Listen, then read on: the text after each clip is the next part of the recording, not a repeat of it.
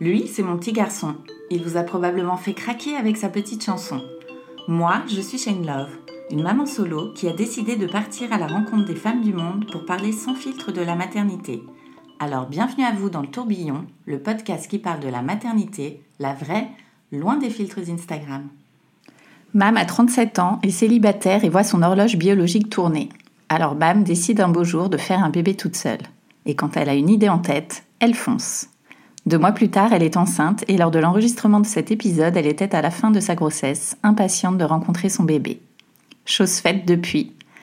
Alors comment a-t-elle pris la décision de faire son bébé en solo? Vers quel pays s'est-elle tournée sachant que c'est toujours interdit en France? Comment s'est passée son insémination qu'elle n'imaginait pas si simple?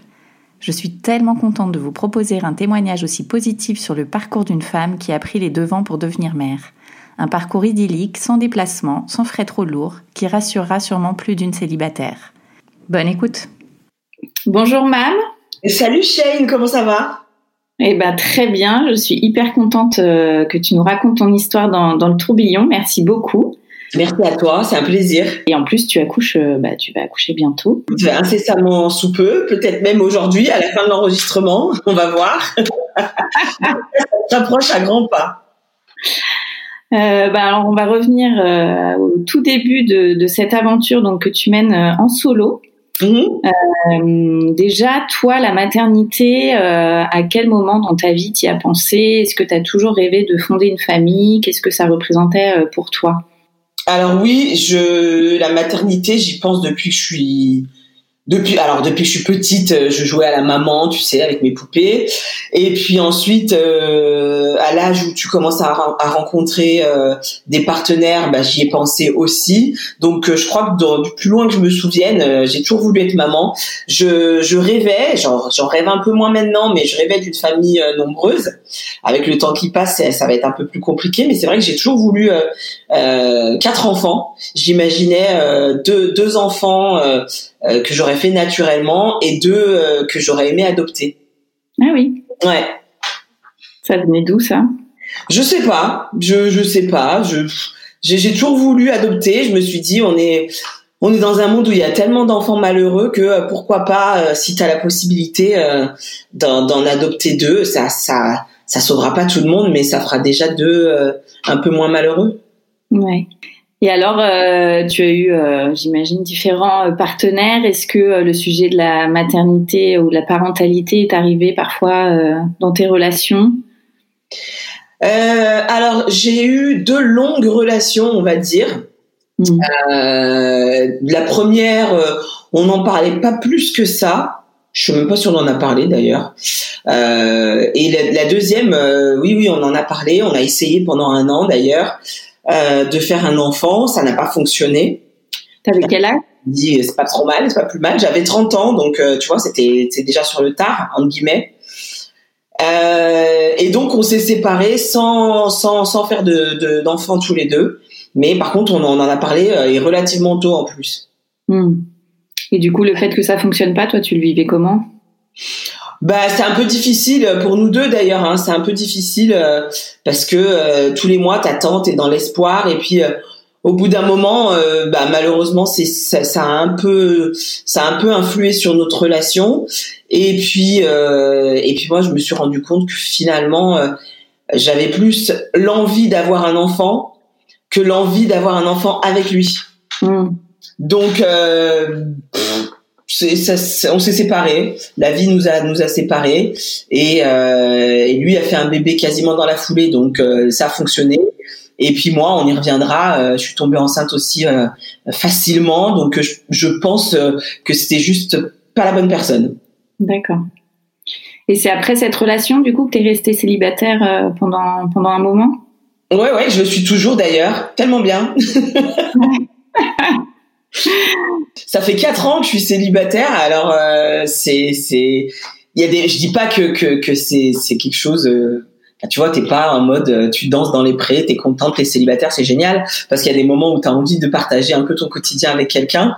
Mais euh, mais je me dis avec tout ce qui, qui tout ce qui m'arrive maintenant tout ce que j'entends aussi autour de moi, euh, même s'il faut pas faire de généralité, je suis bien contente d'être d'être toute seule. En tout cas là, à l'heure actuelle. Ouais. Et donc il y a un an, tu as pris, tu as pris justement la décision de, bah, de faire un bébé toute seule. Oui. Donc, quel âge tu avais l'année dernière? Euh, 30, j'ai quel âge là? J'ai 38 ans. J'ai eu 38 ans en juillet, donc j'avais euh, 37. Ah ouais. Petit 37 quoi. 36, 37. Et alors, comment est venue, comment cette idée euh, est venue à toi? Est-ce que tu te souviens du moment euh, où tu as commencé à y réfléchir euh, Est-ce que c'est ton entourage qui t'en a parlé Comment ça euh, en fait, je, crois que j'ai toujours eu, envie d'avoir des enfants, comme je te le disais. Et puis, au bout d'un moment, tu te dis, mais est-ce que je vais devoir attendre encore de rencontrer quelqu'un le temps passe, l'horloge biologique tourne. Moi, je ne savais pas comment ça allait fonctionner, vu qu'avec mon ex, pendant un an, ça ne marchait pas. Donc, tu te poses la question, tu te dis, euh, tu as 37 ans, euh, peut-être que ça va pas fonctionner tout de suite. Euh, même si aujourd'hui, à 40 ans, on est, on est en plein, surtout les femmes, on est hyper épanouies. En règle générale, c'est là qu'on se qu'on arrive un peu à sortir de sa zone de confort. moi, je suis hyper jeune dans mon esprit et j'ai pas l'impression d'avoir 38 ans passés, mais je me suis dit, tu vas devoir encore attendre de rencontrer quelqu'un, que ce quelqu'un euh, lui aussi se sente prêt à devenir père, euh, parce que euh, moi j'ai remarqué que souvent les femmes ont, l'envie de maternité depuis, bah voilà, tu vois, depuis que t'es ado ou depuis que t'as une vingtaine d'années. les hommes, non, il faut d'abord qu'ils s'accomplissent professionnellement. Et puis si c'est pas professionnellement, c'est qu'à un moment donné, ils doivent déménager ou changer de boulot. Enfin, il y a toujours quelque chose qui fait que c'est pas forcément le moment pour eux, ils sont pas toujours prêts et euh, j'avais pas envie d'attendre après un homme pour euh, pour décider de d'avoir un enfant. Et il se trouve que j'ai fait une énième rencontre euh, qui s'est vouée c'est soldé par un échec, hein, bien évidemment, sinon je ne serais pas là en train de t'en parler. et c'était en décembre de l'année dernière. Euh, juste après Noël. Donc, euh, en cadeau, je lui ai offert ma rupture et euh, deux mois après, j'étais enceinte. Ça a été le déclic en fait. Ça a été le déclic parce que même si je savais que j'avais envie de, de, de, faire un bébé toute seule, euh, t'as quand même encore ce petit espoir de te dire ouais, on sait pas, peut-être que. Et en fait, euh, non, pas du tout, pas du tout. Et et là, ça a été la goutte d'eau. Donc donc j'ai pris la j'ai pris la fuite et, euh, et j'ai fait mon mon petit parcours toute seule. Est-ce que tu as eu besoin de déconstruire, euh, de casser un peu le schéma de la famille idéale Peut-être que tu t'étais imaginé? Est-ce que ça t'a pris un peu de temps euh, ou t'es plutôt fonceuse et du coup euh, c'était décidé, c'est parti Ah non, bah ouais, je te dis, c'était décidé, c'est parti. Hein. 27 décembre, bye bye. 28 février, j'étais enceinte. Donc il m'a fallu un cycle euh, et demi pour euh, pour tomber enceinte. Et euh, non, en fait, à partir du moment où où, où, je voyais le temps passer et que je me disais ça va devenir de plus en plus compliqué pour rencontrer quelqu'un, surtout à nos âges. Forcément, tu tombes sur des hommes qui ont soit déjà des enfants, soit qui sont en train de se séparer, soit et, et, et la plupart du temps, ils ont besoin de se reconstruire, ce que je peux comprendre. Euh, moi, j'ai pas, j'ai, je, je j'ai pas le temps, enfin je voulais pas laisser mon horloge biologique entre les mains de d'un homme, donc euh, du coup euh, j'ai pris cette décision et, euh, et j'ai foncé, sachant que j'en avais déjà plus ou moins parlé, mais je le lançais comme ça en l'air en me disant si je trouve personne, je ferai mon bébé toute seule. moi l'essentiel c'est d'avoir d'avoir une famille et puis il n'y a pas il y a pas de modèle parfait, donc papa, maman, deux papas, deux mamans, je m'en fous. Moi je veux voilà avoir avoir des enfants, j'imaginais pas ma vie sans. Et à qui tu en as parlé, du coup, à ton entourage? Comment il a, il a accueilli euh, cette nouvelle? Euh, D'abord dans le cercle privé, à ma maman. Euh, puis je l'ai annoncé à mes frères en leur souhaitant la bonne année, que j'allais faire un bébé toute seule, mais je pense qu'ils s'attendaient pas à ce qu'un mois après, je leur dise que c'était bon. Et, et après, j'en ai parlé ouvertement à, à, tout, à tous mes vrais amis proches. et puis petit à petit euh, sur les réseaux. Et, et, et voilà j'en ai parlé assez rapidement et assez euh, et assez ouvertement. Et je n'ai eu que des retours positifs. Ouais. Ouais. Donc tu as été hyper soutenue euh, dans ton choix ouais vraiment même mes collègues de boulot, euh, euh, je suis animatrice radio et j'en parlais à mes collègues en leur disant mais de toute façon je vais faire mon bébé. Mais eux je leur balançais comme ça, tu sais. Je vais faire mon bébé toute seule. Euh, et en fait ils commençaient à rigoler par rapport aux donneurs ou à plein de choses comme ça. Mais je sais pas s'ils me prenaient vraiment au sérieux. Et, et quand c'est arrivé, c'est ça leur a fait tout drôle, mais mais j'ai jamais eu de de retour négatif. Ouais.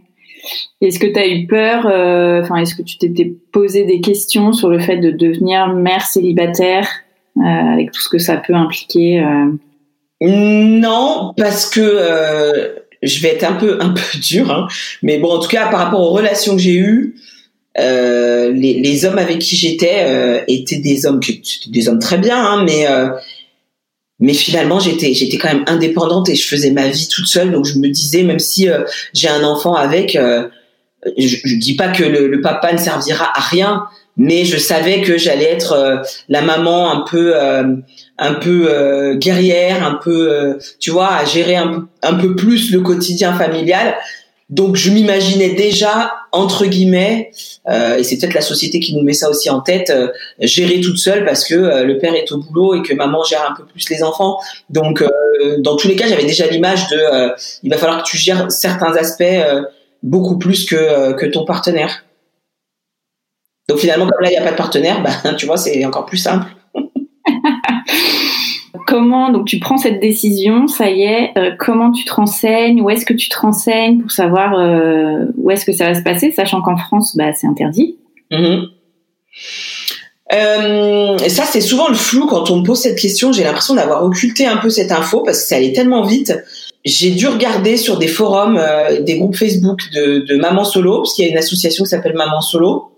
Et, et j'ai pu voir que déjà, j'étais pas toute seule euh, d'un côté, je me dis heureusement, comme ça, ça me permet de d'avoir pas mal de d'informations, et d'un autre côté, je me dis c'est quand même euh, c'est quand même fou de voir toutes ces femmes qui entre 30 et 45 ans, euh, voire même 25, hein, ça commence hyper jeune, euh, commencent à se dire je vais faire un bébé toute seule ou j'ai fait un bébé toute seule. Et on est hyper, hyper, hyper nombreuses. Donc, ça fait du bien de se sentir soutenue, épaulée, pas jugée. Et j'ai commencé à me renseigner pour savoir quelle était la première, euh, la première étape. Et j'ai vraiment fouillé sur Internet un peu toute seule. Hein. Comme je te dis, je suis indépendante. J'ai regardé euh, bébé solo, maman solo. Tu sais, tu tapes sur euh, Google, tu trouves tout. Hein. Et en fait, j'ai vu qu'il fallait commencer, ce qui aujourd'hui pour moi paraît logique, par un bilan de fertilité. Voir déjà où tu te situes par rapport à, à ta fertilité. Et chose que j'ai faite. Euh, je suis lyonnaise moi, hein, donc je l'ai faite dans une maternité à Lyon.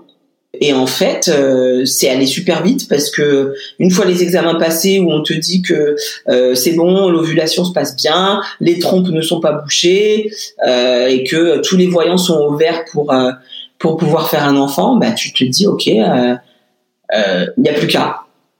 Et là, tu avais parlé aux professionnels de santé de ton projet ou pas du tout? Euh, alors la gynécologue, gynéco qui me suit euh, depuis des années, euh, elle, je lui avais dit que je voulais d'abord faire congeler mes ovocytes.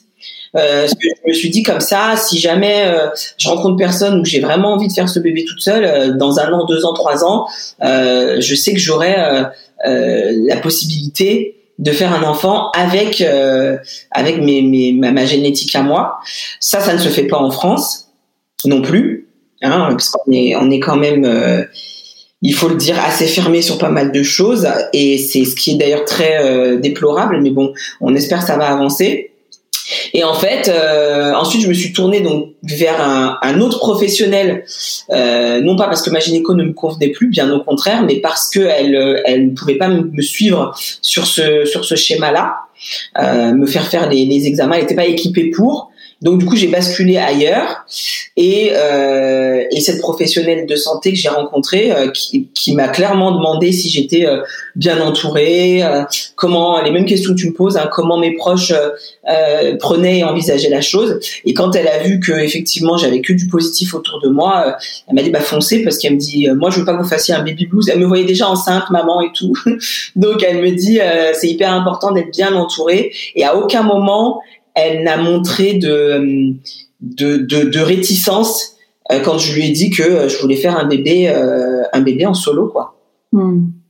Jamais. Donc, donc voilà, j'ai fait les examens avec elle. Ensuite, là, j'ai commencé à, à, réfléchir à comment est-ce que j'allais où est-ce que j'allais faire cet enfant et comment est-ce que ça se passait. Et c'est surtout là que j'ai eu euh, besoin de, de, de rejoindre des, des, groupes sur les réseaux sociaux pour pouvoir euh, poser les bonnes questions. Donc là, euh, tu avais le choix entre plusieurs pays. Mm-hmm. Espagne, Angleterre, Belgique. Euh, toi, tu l'as fait au Danemark. Ouais. Qui t'a conseillé ce pays-là et pourquoi tu t'es tu t'es dirigé au Danemark? Alors, euh, déjà, effectivement, tu plusieurs pays qui le, qui le font, euh, sauf la France, je le répète, hein, un jour ils nous entendront et ils se bougeront un petit peu les fesses. Euh, parce que moi je trouve ça quand même un petit peu euh, inadmissible d'envoyer tes citoyennes françaises alors qu'on est un pays où on a une couverture sociale de ouf, où on est quand même bien suivi et que médicalement, je pense, je pense pouvoir dire qu'on est dans, dans, un des meilleurs pays du monde au niveau médical et d'envoyer tes, tes, citoyennes se faire inséminer à l'étranger, je trouve ça juste malheureux en fait. Donc bon, n'ayant pas le choix, je commence à me renseigner et je me rends compte que l'Espagne, c'est là où tout le monde va. Quand tu parles d'insémination, tu vois, toi, le premier pays que tu as cité, euh, bah, c'est l'Espagne, parce qu'effectivement, on nous parle d'Espagne tout le temps. Donc, je me dis, bon, bah, l'Espagne, moi, j'ai mon frère qui habite là-bas en plus, donc euh, je suis à côté, ça me fera des petites vacances, c'est pas loin, tout va bien. Et en me renseignant euh, via les réseaux, je réalise qu'en Espagne, tu n'as pas le choix du donneur. C'est-à-dire que on va te dire bah ok, euh, mam, euh, tu mesures 1m83, tu es euh, d'origine euh, type africain. On va trouver un donneur qui va te ressembler le plus possible. Donc à savoir au moins, sauf si je, leur dis que je veux un donneur qui fait 2 mètres ou un donneur qui fait 1m50, tu peux très bien décider de prendre un petit. mais en gros, on va prendre un donneur qui, au niveau de la taille, te ressemble à peu près, et surtout de type africain. Et, et là, ça m'a dérangé. Parce que je me suis dit euh, si je décide de pas le faire en France parce que déjà en France on m'interdit de le faire c'est pas pour aller dans un pays où on va m'imposer quelque chose. J'ai pas attendu 38 ans euh, pour faire un enfant toute seule pour qu'on m'impose les choses. Sachant que des donneurs euh, afro il y en a pas beaucoup euh, donc euh, bon après c'est c'est pas tant de problème hein t'en as besoin que d'un seul et, euh, et, ça suffit mais moi dans ma tête je m'étais pas comme j'ai grandi en France, j'ai été élevée en France, que on est tous, on a tous été en couple, dans des couples mixtes, métissés. Mes neveux sont tous métis. C'est vrai que euh, moi, je me suis toujours imaginé, et puis par rapport aux relations que j'ai eues, je m'étais toujours imaginé avec un, un, petit ou une petite métisse. Et le fait qu'on me dise, bah, ce sera un donneur qui sera du, du même type que vous, ça m'a dérangé. J'aurais pu le choisir moi-même hein, en disant bah, je prends un black euh, ou, un, ou un blond ou un roux ou peu importe, mais j'avais envie de choisir. Et l'Espagne, euh, l'Espagne, tout comme je sais plus quel pays, ne te laisse pas cette possibilité. Enfin, ils sont plusieurs à pas te laisser cette possibilité. Et c'est ce qui m'a orienté moi vers le Danemark, parce que le Danemark te laisse la possibilité de de choisir entre guillemets ton donneur. Donc là, tu avais recueilli des témoignages de femmes qui l'avaient fait là-bas dans un centre en particulier? J'avais regardé les cliniques, il y a deux cliniques sur lesquelles je m'étais arrêtée, donc j'ai regardé effectivement les, les avis, les commentaires, euh, euh, les points positifs, tout ça, le, le, prix aussi. Tu regardes un petit peu tout. Tu, tu regardes le taux de réussite. Tu regardes, euh, c'est tout con, mais euh, tu regardes aussi un peu les. Euh, sur, souvent, tu sais, sur les sites des cliniques, tu as un espèce de livre d'or ou chose comme ça. Donc, tu regardes les photos des mamans qui postent les photos de, de, de leur bébé et tu, tu regardes les têtes des bébés, tu dis ah ils sont mignons, ouais d'accord c'est pas mal. Donc du coup j'ai regardé tout ça et puis euh, euh, ces cliniques là me me disaient que euh, elle passait par une banque de sperme. D'ailleurs, toutes les cliniques euh, que, tu vas rencontrer, que ce soit en, en Espagne, enfin partout en Europe, euh, font appel à une banque de sperme. Elles n'ont pas toutes des stocks chez elles et euh, qui les fournit en fait euh, avec euh, les donneurs. Et donc du coup, on m'a on m'a on m'a donné le nom de de Cryos, qui est la banque de sperme, qui est une des je crois que c'est la première euh, banque en Europe euh, qui fournit un petit peu tout le monde. Et donc je les appelle euh, je les appelle, euh, je tombe sur une, euh, une, une conseillère qui parlait le français. Donc c'était, moi je parle anglais, mais quand tu as des termes techniques, d'avoir quelqu'un qui parle en français dans ta langue, en tout cas, c'est quand même beaucoup plus confortable. Et on discute. Je lui explique que je veux venir au Danemark dans une des deux cliniques que que j'ai trouvées là-bas et, qui m'ont été recommandées par par des femmes sur les réseaux. Euh, elle me donne pas son avis, mais euh, mais elle me donne les, les, pour et les contre de chacune des cliniques. Elle me dit de toute façon nous on travaille avec les deux, donc euh, après c'est pas c'est absolument pas un souci. Et puis euh, je lui demande comment euh, comment ça se passe pour faire mon choix, etc., etc. Elle me donne des identifiants, je me connecte sur leur site et là j'ai accès à un annuaire de donneurs, euh, ce que je voulais, où tu peux effectivement entrer quelques quelques détails, on va dire, euh, pour pour avoir un, un, un, pour avoir un choix de donneur, ouais. Donc euh, moi ça a été vite réglé. Hein. On est loin du, du type africain puisque j'ai mis euh, j'ai mis blond aux yeux bleus ou blond aux yeux verts. Et euh, forcément blond aux yeux bleus ou blond aux yeux verts, euh, les Danois, ben ils sont tous blonds aux yeux bleus ou blonds aux yeux verts. Donc je me suis retrouvé 500 profils à éplucher, euh, sachant que euh, tu as des donneurs du, du de l'Europe entière hein, qui, qui vont chez Cryos, mais là forcément les Danois ils sont sur place, donc c'est c'est facile.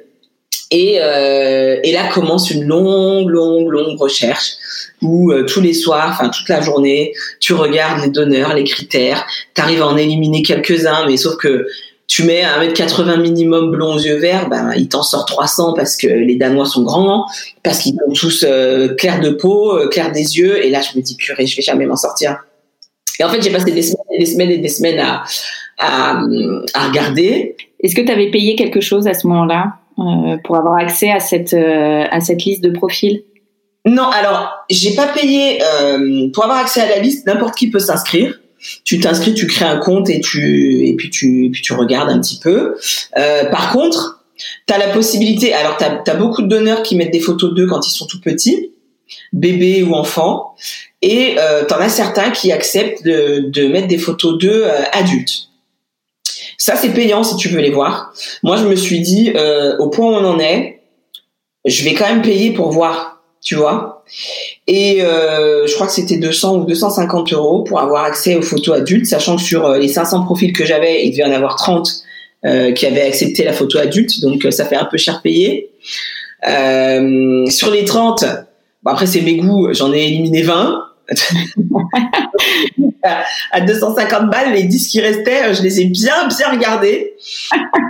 Finalement, choisir un donneur où j'avais pas sa photo adulte, quoi. Donc Aujourd'hui, avec le recul, euh, moi, je conseille, enfin, je conseille pas si on me demande mon avis, je conseille pas de de prendre la photo adulte parce que je trouve que ça te projette trop dans quelque chose euh, comme un espèce de speed dating de, de comme comme si tu étais sur Tinder quoi, tu regardes et puis tu te dis ah bah ouais lui ça pourrait être un bon donneur, il est beau gosse, ouais pourquoi pas.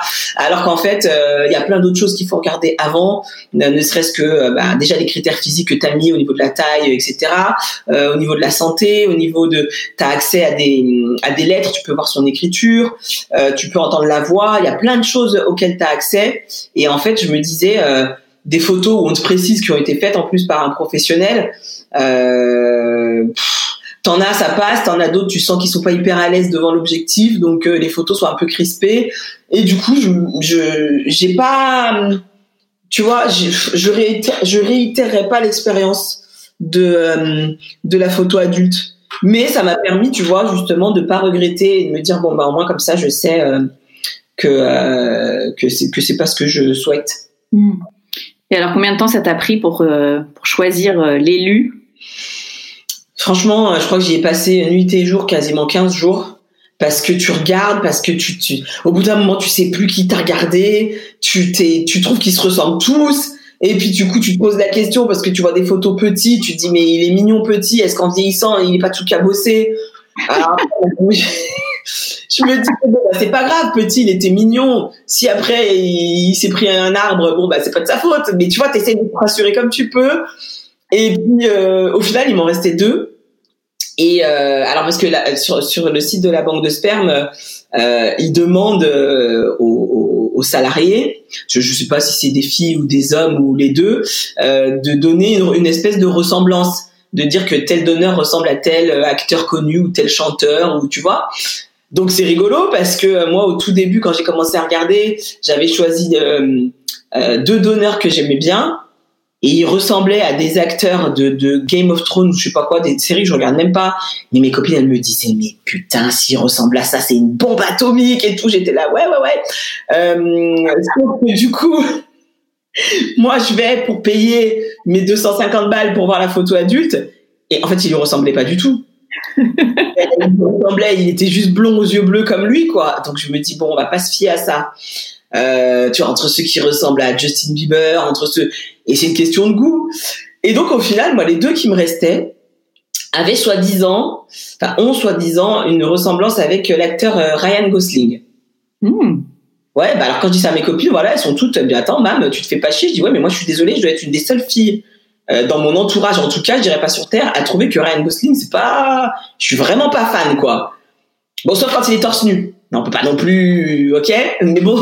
Là, c'était plus le visage qui m'intéressait.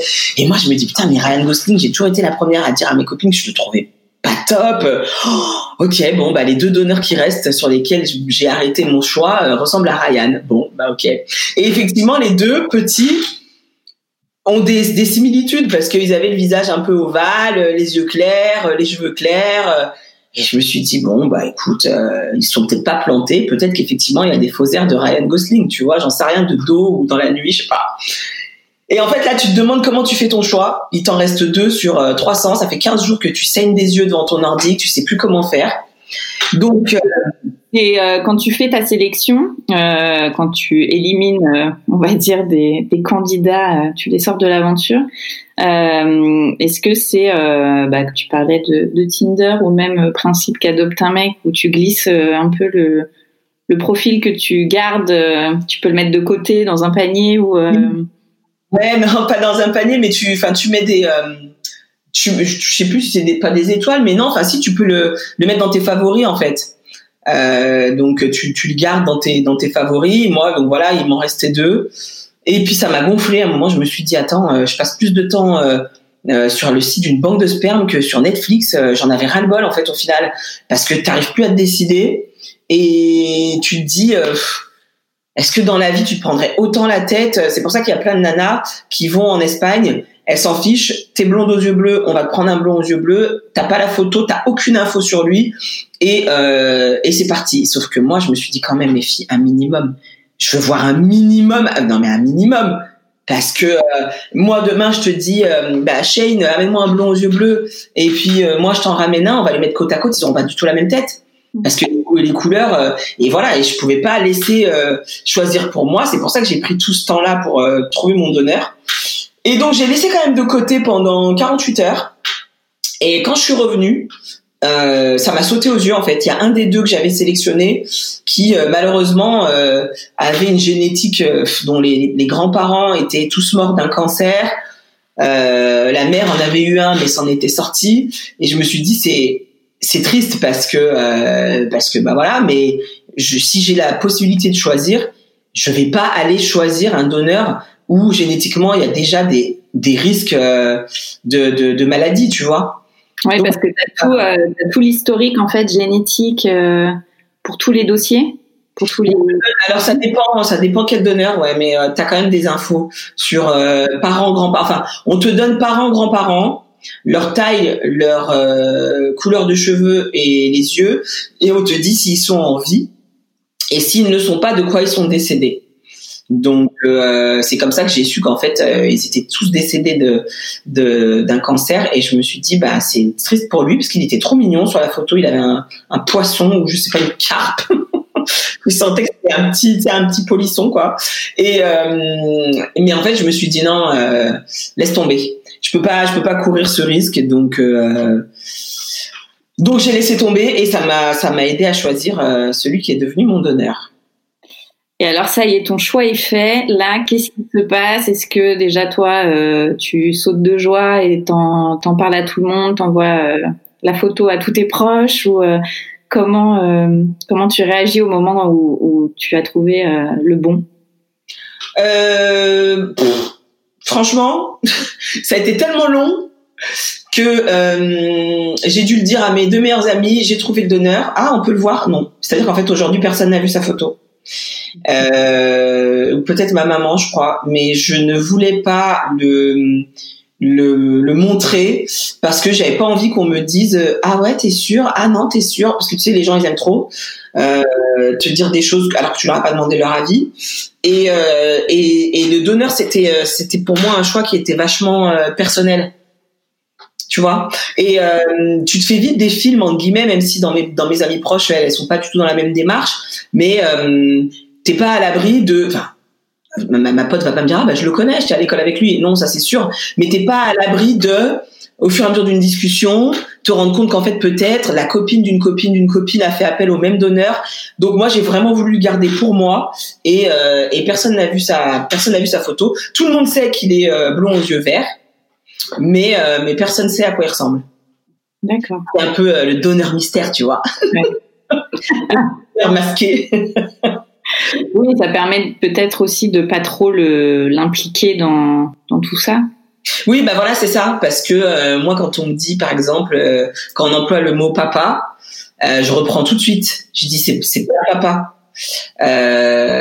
parce qu'il sera pas dans notre vie à ma fille et à moi parce que c'est un donneur et parce que euh, bah demain si papa il y a c'est que ma fille aura décidé d'appeler euh, la personne avec qui je suis papa. Mais euh, mais dans tous les cas aujourd'hui j'avais lu une phrase qui disait le papa c'est pas celui qui donne la vie c'est celui qui donne l'amour. Et effectivement c'est ça. Donc demain si je rencontre quelqu'un euh, peut-être que ma fille l'appellera papa, j'en sais rien. Je vais lui dire attends Molo, calme-toi, parce que si jamais on dégage par la prochaine sortie, t'emballe pas. Mais en tout cas, je la laisserai elle faire le faire le choix du, du mot qu'elle voudra attribuer à à, un futur conjoint, mais le donneur, euh, et ça, ça, ça j'ai commencé à lui écrire à partir du moment où j'ai su que j'étais enceinte, j'ai commencé à écrire un petit, un petit livre, on va dire, pour qu'elle puisse connaître son histoire. Mais ça, dès le départ, elle saura, parce que c'est hyper important d'en parler euh, à ses enfants elle saura que euh, c'est un monsieur qui, bah, avec les mots d'enfant bien évidemment pour commencer, mais qui a donné sa graine à maman pour qu'elle puisse euh, avoir un bébé et, euh, et, et, et c'est pas le papa. Donc moi, je, je, vis dans un monde où je rêve un peu en me disant que d'ici qu'elle entre à l'école, par exemple, parce que c'est souvent les questions qui me, qui me reviennent, le monde aura évolué. Enfin, vu comme je vois comme il part en vrille, je j'ai des doutes, mais le monde aura évolué et, euh, et il y aura même plus besoin de se poser la question de euh, ah oui ta maman est toute seule ah toi t'as pas de papa ah toi tes parents c'est deux mecs euh, tu vois aujourd'hui j'espère que ça sera juste quelque chose de euh, de courant tu vois et que et que des gens qu'on ne connaît ni d'Ève ni d'Adam vont pas se lever pour venir manifester en disant vous vous avez pas le droit d'être mère parce que vous n'avez pas de conjoint. Ça c'est c'est aussi aberrant mais c'est encore un, un, autre débat quoi. Hmm.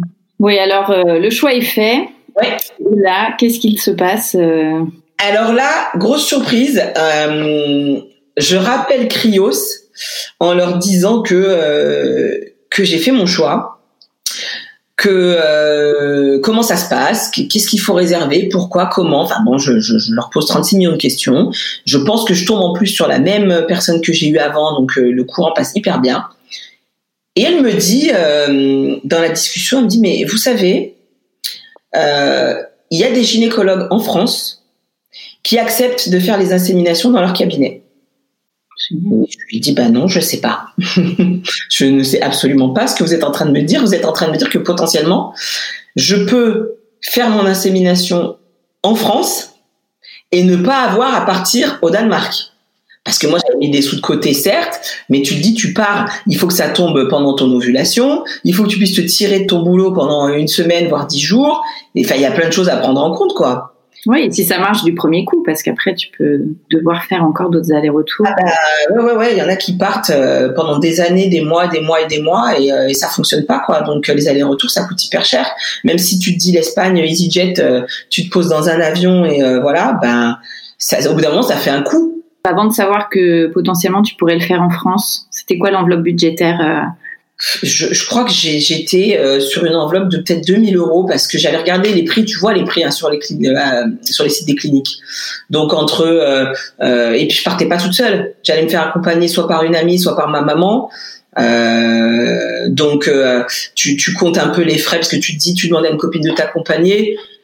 Moi pour moi la moindre des choses c'était de lui payer soit le billet, soit l'hébergement, mais voilà quoi. Et puis euh, il faut trouver quelqu'un qui aussi peut partir avec toi pendant une semaine. C'est pas ou en tout cas trois quatre jours de l'insémination et puis euh, et puis te laisser après te reposer sur place. Donc euh, par rapport à tous les tarifs que j'avais vus, on n'était pas loin de, de, de 2000 euros. ma maman m'avait dit moi je, je prendrais en charge la moitié euh, quoi qu'il se passe pour pouvoir t'aider financièrement et que ça te fasse pas un trop un trop gros trou. Donc ça c'était aussi confortable. Et quand elle m'a dit ça, euh, je lui dis bah écoutez ouais c'est c'est une, une, bonne nouvelle mais euh, moi je suis à Lyon, il faut aller où Comment ça se passe? Dans ma tête c'était que Paris, tu vois, je me suis dit ça va être Paris. Bon Paris Lyon c'est deux heures. Hein. Et en fait il se trouve que elle me sort une gynéco sur Lyon, à côté en banlieue lyonnaise et à un quart d'heure de chez moi. Waouh. Donc là, je, en fait, je lui dis, mais non, mais vous avez dû, avec votre accent danois, vous avez du mal prononcer. elle se marre, elle me dit non, je vous envoie tout de suite ses coordonnées et tout. Et effectivement, la nana, elle est euh, à côté de chez moi, quoi. Donc euh, là, tu, en fait, c'est c'est un mélange de sentiments où tu te dis mais euh, comment c'est possible sur le coup, je me suis même pas dit euh, euh, c'est illégal ou quoi que ce soit. Je me suis dit mais attends, elle le fait, c'est une professionnelle de santé. Euh, moi, je vais pouvoir le faire ici. J'ai plus besoin de partir. C'est génial, c'est trop cool, c'est top. Alors donc je sors du boulot, j'appelle cette gynéco en, en me présentant, en lui expliquant que j'ai eu ses coordonnées par euh, Cryos et euh, au fond de moi, je me dis bon, par contre, euh, t'emballe pas parce que euh, les hommes ne le savent pas ou peut-être un peu, mais nous les femmes on le sait. T'appelles une gynéco en mars, t'as un rendez-vous en septembre. Hein. Donc je me suis dit on va y aller mollo. Et c'est un vendredi juste avant le week-end, 9h du mat, je l'appelle et je lui dis voilà moi je souhaite vous, souhaite vous rencontrer pour qu'on on parle de mon projet. Elle m'a dit ok lundi matin 9h, bon week-end. bah ok à lundi. Et tu te dis mais c'est mais je suis dans un autre monde quoi. Ouais. Le lundi, j'arrive là-bas, je tombe sur une gynéco d'un certain âge, un peu perché mais très sympa, et, euh, et qui commence à me dire que oui, oui, il n'y a pas de souci, elle fait les inséminations. À aucun moment, elle, elle me fait comprendre que euh, qu'elle n'a pas le droit de le faire, quoi. Donc euh, moi j'étais dans le truc en me disant mais attends euh, en fait il doit y avoir des gynécos qui le font et les gens sont pas au courant j'avais limite envie de le crier sur les toits et euh, bon, elle m'explique le processus. On fait deux trois examens. Et elle me dit c'est vite réglé de toute façon. Pourquoi attendre sur votre prochain cycle? On fait l'insémination et puis on verra bien si ça marche ou pas. D'accord. Et donc là tout s'accélère.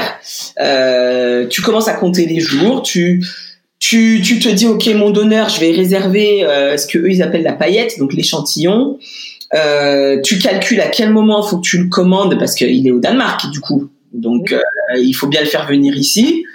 Euh, ça coûte une blinde, hein. c'est pas le prix d'un timbre poste, hein. c'est 380 euros pour faire venir euh, la paillette. Euh, en, en, bonbonne euh, azote, truc hyper sécure. elle a ouvert ça, tu sais, tu te croyais dans Charlie et la chocolaterie, de la fumée de partout. Donc le truc hyper bien, tu vois, bien protégé. Donc c'est envoyé directement chez euh, la gynéco? Ouais, c'est envoyé directement, oui, parce qu'alors avant, euh, il y avait la possibilité euh, je sais pas si Cryos le faisait, mais il y avait la possibilité de, de se faire livrer chez soi et de t'inséminer toi. Parce qu'en fait, si tu regardes bien, euh, si tu, si tu regardes bien, c'est pas compliqué. Hein c'est franchement c'est pas compliqué parce que c'est pas douloureux du tout. Donc ça, si ça peut rassurer des des femmes qui euh, qui ont peur d'avoir mal, c'est pas douloureux du tout. Euh, c'est une une seringue en plastique là, au bout de laquelle il y a un petit petit tube en en caoutchouc donc mou, tu vois. C'est c'est comme un examen gynéco. Hein. Tu mets la seringue, t'appuies et euh, voilà. Donc tu as beaucoup de personnes qui se faisaient livrer euh, et qui le faisaient en, en, couple, tu vois, par exemple des, des, femmes en couple ou choses comme ça, où tu demandais à un pote de le faire. Enfin, moi après, je j'imaginais pas trop la scène, mais euh, je pense que quand tu es en couple, euh, dire à ton mari de, de, te faire une insémination avec une petite pipette, ça pose pas de problème entre guillemets, tu vois. Après, ouais. tu demandes pas à ton facteur euh, ou au voisin de le faire, mais euh, en tout cas, il y avait la possibilité d'être livré à la maison jusqu'au jour où ils se sont rendus compte euh, que c'était devenu un business. Et donc du coup, ils ont euh, ils ont décidé d'arrêter tout ça et de n'envoyer qu'aux professionnels de santé avec une traçabilité avec tout quoi. Et, euh, donc moi c'est arrivé effectivement chez ma, ma gynéco.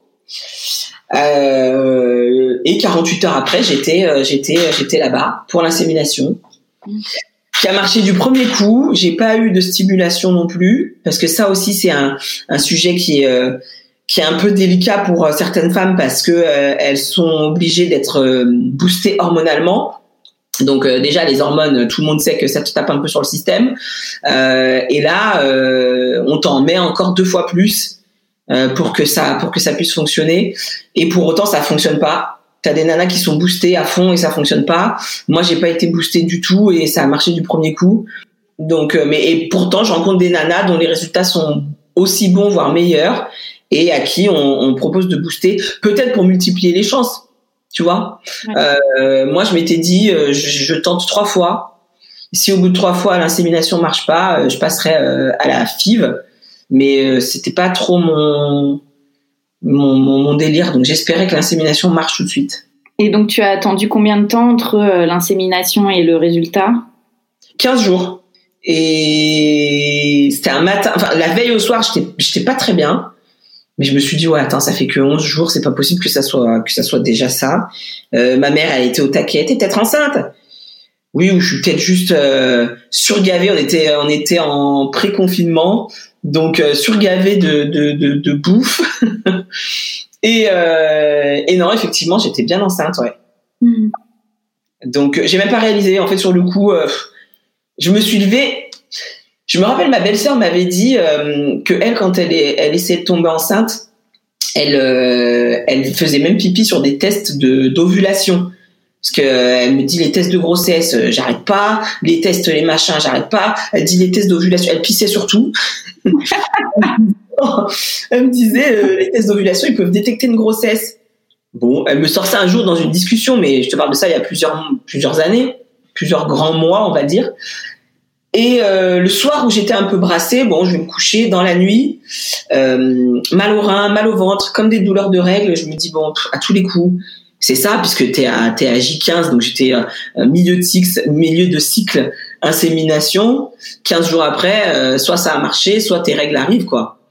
Et, euh, et je me suis dit, c'est ça, elles arrivent. Je reconnaissais en plus les, les symptômes, quoi. Donc je me réveille même pas la nuit euh, pour quoi que ce soit. Je me dis, dors, tu verras bien demain. Puis au réveil, euh, pas de cycle, pas de règles, rien. Je me dis, bon, ok, bah tu sais quoi? Vu que j'avais acheté des tests d'ovulation sur Internet, il t'en envoie 155 pour 1,20€. Euh, J'en avais plein. je savais plus quoi en faire. Donc je me suis dit, bah attends, j'ai repensé à ce que m'avait dit ma belle-sœur. Et donc je prends mon test d'ovulation, je fais pipi dessus, le truc il clignote dans tous les sens. Je dis, mais attends, mais c'est une blague. Et moi j'allais bosser euh, donc à la radio sur la matinale. J'arrive à la radio, bon, je fais mon émission et en sortant, je me dis, je vais aller faire une prise de sang. Je vais la faire le vendredi. Sachant que tu en fais une, euh, admettons le, vendredi, il faut faire la deuxième 48 heures plus tard. Tu me dis, bah, 48 heures plus tard, c'est dimanche. Tu peux attendre le lundi, hein, on n'est plus non plus à ça près, mais vu que là, les tests clignotaient, je dis, je vais la faire, on est mercredi. Mercredi, prise de sang. le résultat arrive. Euh, je vais le chercher, je crois, sur papier, et je vois que c'est positif. Et en fait, j'étais pas chez moi, j'étais chez ma meilleure amie, et je réagis pas. Enfin, si je commence à avoir chaud, je me dis ah putain, c'est positif. Ma meilleure amie arrive parce que j'étais chez elle, mais elle était pas là. Hein. Il faut savoir aussi, moi j'ai les clés de toutes mes copines, donc euh, elle était partie chercher sa fille à la crèche. Elle arrive et dans ma tête, je me dis, tu lui dis, tu lui dis pas. Je, je peux pas lui dire avant de l'avoir dit à ma propre mère, quoi. Donc du coup, j'étais en face d'elle comme si de rien n'était. Salut, ça va, super. Tu vois, tu parles de la pluie du beau temps pour noyer le poisson. Le soir, je rentre, je l'annonce à ma mère. Le lendemain matin, donc là, je me dis, je vais aller acheter un, vrai un test de grossesse. Mais tu sais, dernier cri. Par contre, celui-ci, lui, tu le payes 150 euh, balles là. Donc j'achète un Clear Blue à, à 15, 15 euros. Euh, qui t'écrit clairement que tu es enceinte avec le nombre de, de semaines. Et donc moi super contente, je vois mon Clear Blue et tout. Le soir je rentre, tu sais, tu as un petit écran où c'est écrit dessus. Donc moi je me suis dit c'est génial. Euh, je pourrais montrer ça à ma fille et tout. Tu parles, tu payes ça à la peau des fesses et en fait euh, ce qui est écrit sur l'écran digital au bout d'un moment ça disparaît donc t'es dégoûté. Mais bon, ça va, je l'avais pris en photo donc j'étais bien enceinte et je refais ma prise de sang euh, le lendemain, donc le vendredi 13, je crois. Et c'était vraiment, vraiment positif. Donc là, moi j'avais déjà anticipé, j'avais acheté des tickets à gratter pour l'annoncer à ma mère et à mes frères. Et euh, le week-end, donc j'amène à un de mes frères son ticket à gratter. Lui, il pensait qu'il avait gagné au loto. il a été bien reçu. Et, euh, et donc voilà, et ensuite ça s'enchaîne comme ça avec euh, un début de grossesse confinée, puisque euh, on a été confiné le 16 mars la première fois, et moi je suis tombée enceinte le 13. Enfin, j'ai su que j'étais enceinte entre le 11 et le 13. Donc je suis confinée. Euh, et finalement, c'était très bien. Très bien, parce que du coup, j'ai plus besoin de me lever à 4 heures du mat pour aller au boulot, même si j'adore. Euh, j'ai pas été malade du tout. J'ai passé une grossesse vraiment idyllique. Ouais. Jusqu'à maintenant où là, je commence à pas dormir la nuit, mais c'est pour me préparer, soi-disant. Mm. On est prête. Donc euh, voilà, ça a été ça a été qu'un enchaînement de, de, belles surprises et de bonnes nouvelles et, euh, et franchement, euh, je regrette absolument pas ce choix. Et alors tout à l'heure, tu disais que c'était une petite fille. Ouais. Tu l'as découvert. Comment t'as réagi? Est-ce que tu avais des préférences, toi euh, alors, préférence. Je pense que ce serait se mentir de dire que, genre, on s'en fout. Mais effectivement, moi, je m'en foutais. Parce que quand tu passes par ce genre de parcours, euh, fille ou garçon, tu te dis, bah, écoute, euh, ça ira très bien. En plus, euh, j'ai eu un déclic de prénom de garçon et je me suis dit ah non mais il faut que j'ai un garçon parce qu'il sera, il sera trop stylé et avec ce prénom il sera président des États-Unis. Donc tu vois, j'étais au taquet sur un garçon. Mais euh, si on venait me demander, euh, mam, aujourd'hui on a la possibilité de te faire choisir, tu choisirais quoi? J'aurais dit une fille. Clairement, je me suis toujours vue avec une petite fille, euh, mais juste pour jouer à la poupée quoi. Mmh. Et euh, et en fait, dès le départ donc j'ai fait l'insémination, je suis tombée enceinte. Euh, tu fais une écho de contrôle. Première écho de contrôle, bon ben on voit qu'il y a une poche, euh, voilà, mais c'est une boule noire, donc euh, c'est tu vois rien. Deuxième écho, tu vois comme une petite tortue, euh, un petit rond puis des quatre petits ronds sur les côtés et, la tête. Et là la gynéco me dit ah on voit rien, mais je dirais que c'est une fille. Attendez, ça fait trois semaines que je suis enceinte et vous, vous me dites on voit rien, mais je dirais que c'est une fille. Ouais. Donc je l'écoute pas parce que je me dis, comme je vous disais, elle est gentille, mais elle est un peu sur sa planète. Donc je me dis ouais, laisse tomber, c'est pas grave. Et puis finalement, entre temps, je décide de changer de gynéco pour aller directement euh, euh, voir celle qui me qui me suit là où je vais accoucher. Et euh, et elle me dit pareil à trois ou quatre mois, ouais, je dirais une fille à 70 et là, je la regarde, j'ai vu commencer à me gonfler avec vos prévisions à deux balles. J'ai moi, je veux du 100%, je veux même du 150%. Parce que là, vous me dites, fille, je vais sortir de chez vous, je vais aller acheter des robes, et après, on va me dire que c'est un mec, quoi. du coup, euh, j'attends, j'attends, j'attends. Elle me confirmait à chaque écho, parce que du coup, j'ai été suivie tous les mois, que c'était une fille. Et à l'écomorpho des cinq mois, euh, où ma mère a pu m'accompagner, ma mère voit l'écho, et elle dit, ah, bah oui, c'est une fille. Je dis, mais toi, t'es médecin depuis quand, toi mais moi, j'en ai porté quatre, je m'y connais et tout. Je dis, ouais, d'accord. Et effectivement, t'es une fille. Donc, on a eu confirmation euh, que c'était bien une petite fille. Euh, en tout cas, jusqu'à présent, c'en est une. Alors, euh, pas de fausse surprise, puisqu'elle ne devrait pas tarder à arriver. Si on me dit c'est un mec, je suis dans la merde. Habillée jusqu'à 24 mois, donc. euh, mais euh, donc ouais, donc c'est comme ça que je l'ai appris euh, lors des, des différentes échos où tout a été confirmé. Et puis, et puis, et puis voilà quoi. Donc ravi. Garçon, ça très bien. Mais pour le deuxième, il y a un petit garçon. Mm. Ça, ça- comme ça, moi, je suis- j'ai le choix du roi, comme on dit, et puis tranquille. Et alors pour ton accouchement euh, qui, qui va arriver d'ici peu, euh, qu'est-ce que tu as prévu? Est-ce que quelqu'un va t'accompagner? Euh, ouais, ouais, pour la. Alors, justement, quand je suis tombée enceinte, j'ai des amis qui sont très, euh, ils sont très, on va dire, euh, nouvelles méthodes, parentalité positive, Montessori, tu sais, toutes ces choses dont on entend beaucoup parler. Et donc, mon, mon amie, elle me dit, mais est-ce que tu as entendu parler des doulas? Et je lui dis, bah non, je sais pas ce que c'est que ce truc. Et donc, elle m'amène tout un pavé, elle m'explique que les doulas sont des accompagnantes euh, à la, à la maternité, chose qui existe depuis la nuit des temps, surtout en Afrique, où nous, on a toujours quelqu'un euh, qui t'accompagne et que quand euh, ton enfant naît, limite, tu le vois pas, mais c'est les mamans du village qui viennent s'en occuper pour te laisser toi te reposer. Donc, c'est un peu, c'est un peu les doulas. Et donc, elle me dit ça, je commence à chercher et je contacte euh, l'association des doulas de France. Euh, et gros coup de cœur pour euh, pour Anne, qui est qui est une doula qui est qui est qui est géniale et avec qui on a eu un vrai vrai coup de cœur mutuel et qui du coup euh, va va enfin m'a accompagné tout au long de ma grossesse. euh, avec des conseils, avec des soins, avec euh, plein de plein de choses, et sera là le jour de l'accouchement. Parce qu'en fait, euh, il y en a plein qui disent ah bah c'est bien, tu vas partir avec ta maman, et en, fait non, dans le sens où je me dis euh, même si j'ai toujours été positive dès le départ, j'en ai pas à l'abri qu'il se passe quelque chose. J'ai pas envie de laisser ma mère euh, sur le carreau pendant que moi euh, je suis en train de galérer et qu'elle soit inquiète. Elle le sera de toute façon forcément, même si ça se passe bien. Mais euh, je voulais pas euh, en rajouter euh, en l'ayant là physiquement et, et puis même pour moi quoi. Je me dis, euh, je, suis pas à l'abri qu'un qu'une gifle euh, parte. tu sais, dans la douleur, donc je me vois pas gifler ma mère quoi. Ça la fout mal. Donc j'ai prévenu ma doula que c'est elle qui risquait de se faire tarter. Elle m'a dit ouais, pas de soucis, je suis là pour ça, donc c'est parfait, tu vois. Donc du coup, c'est ouais, elle qui m'a qui m'accompagne et qui m'accompagnera, euh, euh, qui, qui peut aussi m'accompagner après. C'est des forfaits en fait, hein, donc elle peut venir, euh, je dirais pas à vie, hein, mais en tout cas les premiers mois, euh, si tu as besoin pour l'allaitement, pour plein de choses, elle, elle peut être là euh, aussi. Génial. Cool. Est-ce que pendant ta grossesse, il y a eu des moments où justement le fait d'être seule, ça t'a ça t'a pesé ou au contraire, bon en plus t'étais confinée, mais Non, pas du tout. Mais j'étais confinée, mais j'étais bien confinée. Hein. Je suis en maison, il faisait beau pendant le premier confinement, donc euh, j'allais me balader, faire le tour du pâté de maison, euh, ramasser des mirabelles, faire des tartes. J'en pouvais plus de la mirabelle. Euh, mais franchement, non.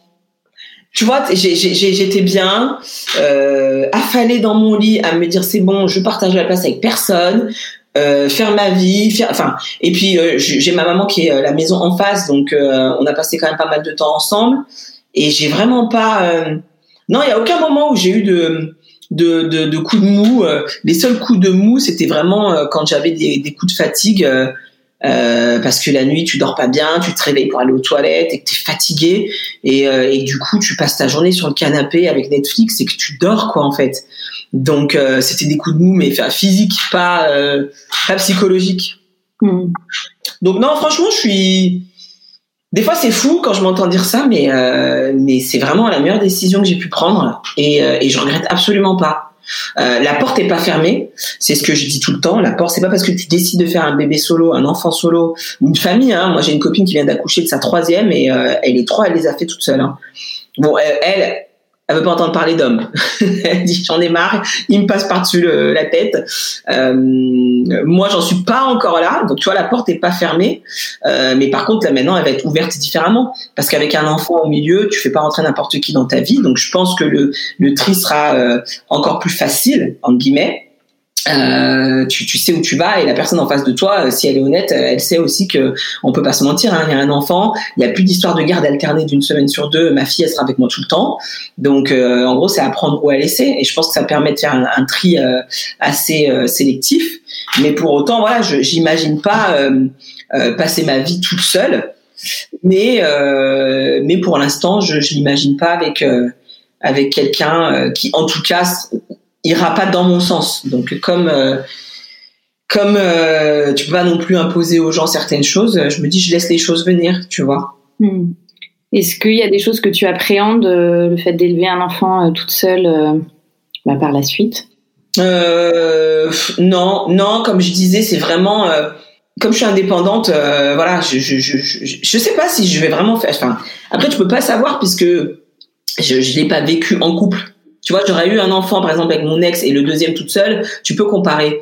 Là, je, je peux pas te dire. Mais euh, non, j'appréhende pas. Euh, la seule chose qui me fait peur, c'est qu'effectivement, on est dans un monde un peu fou et que euh, tu te dis, va falloir l'élever pour que euh, pour que ça soit un peu une guerrière, quoi. Tu vois, que qui est pas euh, que qu'elle que, soit bien, qu'elle se sente bien. Mais je pense qu'avec moi, ça va pas. Puis avec la grand-mère aussi, euh, t'inquiète pas. je suis pas trop, je suis pas trop inquiète. Non, j'ai eu une appréhension. Bah, un jour, bah forcément, en regardant sur les différents groupes de mamans solo, t'as plein de questions, t'as plein de choses qui se passent. Et euh, il y a une maman qui, qui demandait euh, quelles avaient été les démarches que les autres mamans avaient faites en matière de testament ou de choses comme ça. Et c'est vrai que moi, j'y avais pas pensé du tout. Et j'ai appelé mon notaire pour lui demander. Je lui dis si jamais il m'arrive quelque chose euh, à l'accouchement ou, même après, parce que euh, parce que je suis pas vieille, mais t'as as 38 ans. Euh, tu sais pas dans, dans 20 ans, bon ma fille sera majeure, mais ou même un peu avant, s'il se passe quelque chose euh, et qu'elle est mineure, comment ça se passe? Et donc du coup, il a fallu rédiger un testament euh, pour qu'elle puisse être prise en charge. moi d'abord, dans un premier temps, par mes frères. Euh, et qu'elle qu'elle soit qu'elle reste dans la famille bien évidemment euh, et pas euh, en foyer ou en maison d'accueil parce que on a on a la possibilité nous avec mes frères on s'entend tous très bien donc euh, de, de faire ça et ça ça a été un moment un peu plus difficile parce que parce que tu t'imagines pas écrire tes dernières volontés quoi tu dis attends putain oh. donc ça c'est ouais c'était un peu la petite appréhension c'est c'est peut-être cette petite en guillemets appréhension de me dire putain j'espère que je vais pas claquer quoi. Ça serait quand même dommage.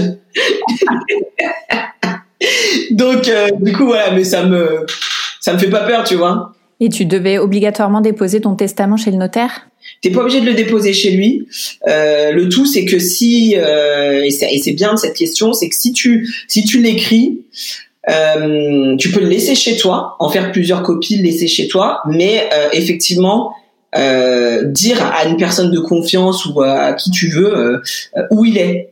Parce que le notaire m'a dit si jamais malheureusement il vous arrive quelque chose et que nous on n'arrive pas à mettre la main sur ce courrier, euh, bon, d'abord, il y a un truc familial. Il y a, on va pas mettre votre fille tout de suite euh, en, en, foyer ou en maison d'accueil ou quoi que ce soit. Euh, mais il vaut mieux savoir où est-ce qu'il se trouve. Comme ça, au moins, on sait quelles sont d'abord vos volontés euh, avant de prendre des décisions. Donc, t'es pas obligé de le laisser chez le notaire. Après, tu peux, par sécurité, le laisser chez ton notaire, comme ça on sait qu'il est là-bas. Mais je pense que quand tu le laisses chez le notaire, il faut aussi laisser un petit billet, ce qui est normal. Alors que quand tu le laisses chez toi, il faut juste prévenir. Euh, voilà, moi ma mère, je lui, ai dit où il était et comme ça, elle sait si jamais il se passe quelque chose euh, euh que, euh, que que que c'est écrit et que c'est que c'est acté quoi. Et alors, est-ce que euh, ta fille aura la possibilité de voir, euh, de rencontrer euh, ce donneur par la suite, plus tard? Non, moi j'ai choisi un donneur anonyme. Tu as la possibilité de prendre un anonyme ou un donneur ouvert, donc non anonyme.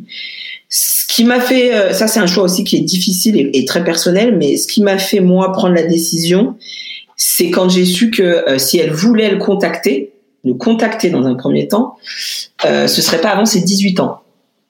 18 ans, c'est super long. Tu sais pas ce qui peut se passer dans une vie.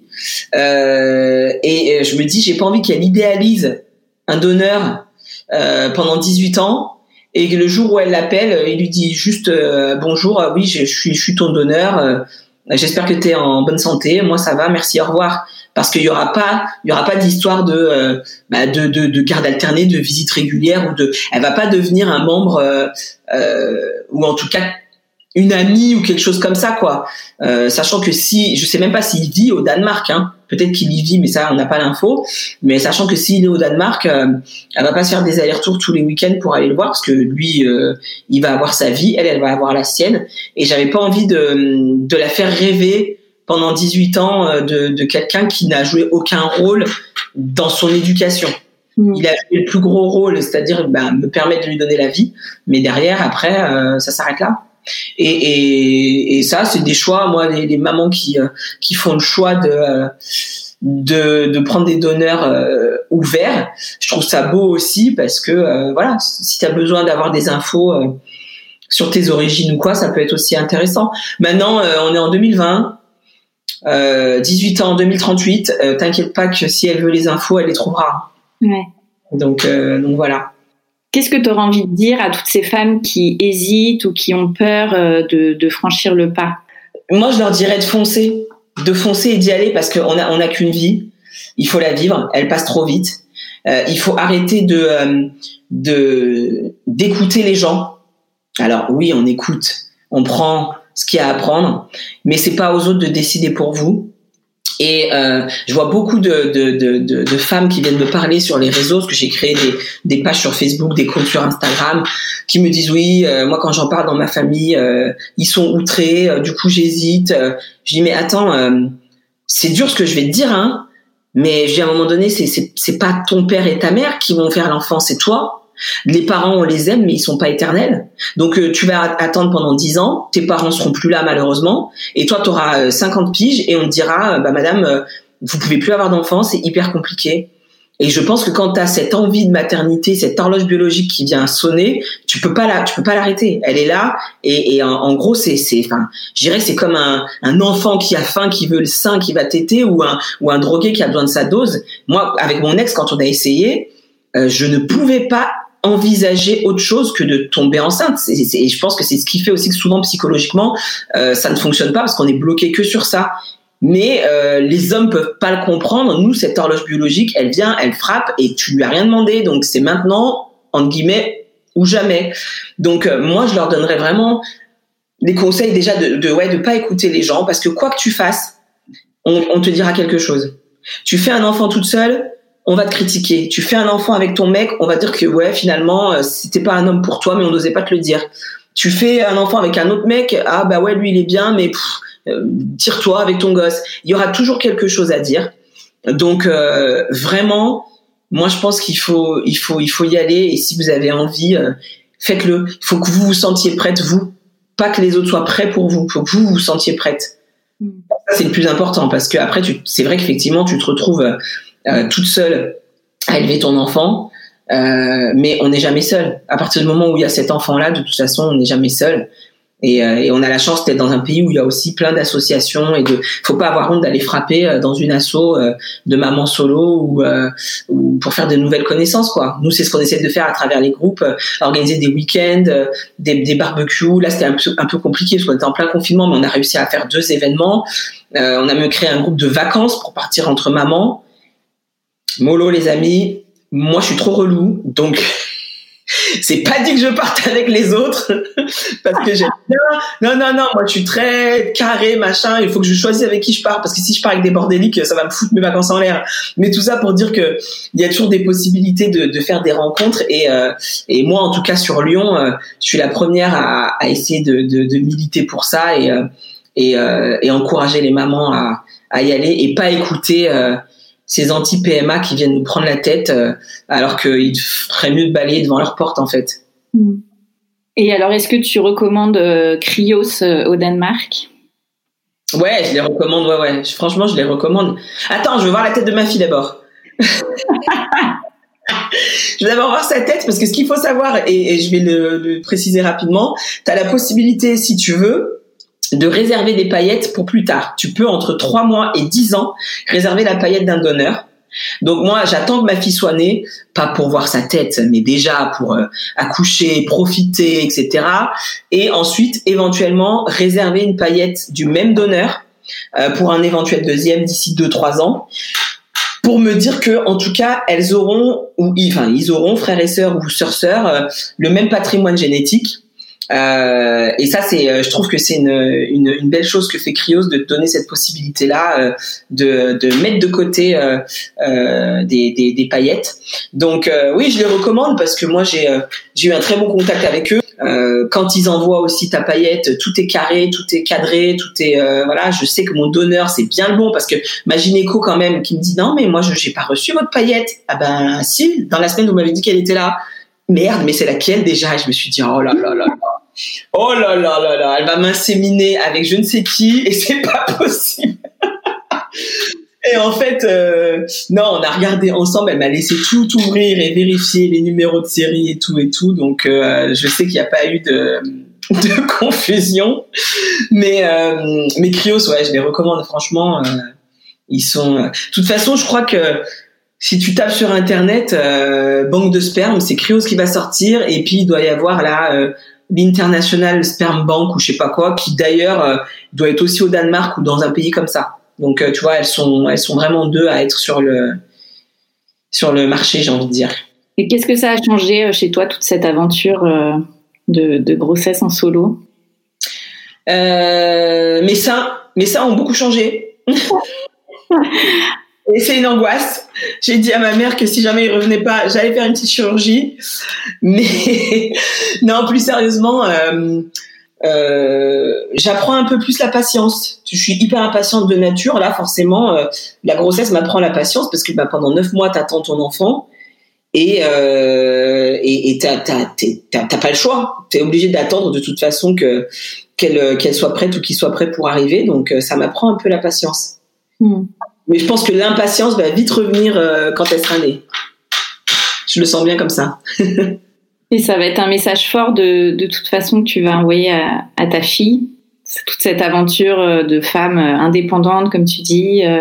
Moi, je veux l'élever, je veux l'élever en ce sens-là. Euh, qu'elle aille au bout de ses rêves, qu'elle fasse ce qu'elle a envie de faire, qu'elle qu'elle ne laisse personne lui dicter ses choix et euh, et que tant que je, je serai en vie, euh, je laisserai personne non plus euh, euh lui mettre des, des, euh, des, barrières. De toute façon, je vous annonce Miss France 2038, Miss Univers 2038, elle est là, elle arrive, donc soyez prêts. Donc il, va falloir qu'elle ait le caractère pour tout ça, tu vois. Mais non, non, je veux, je veux.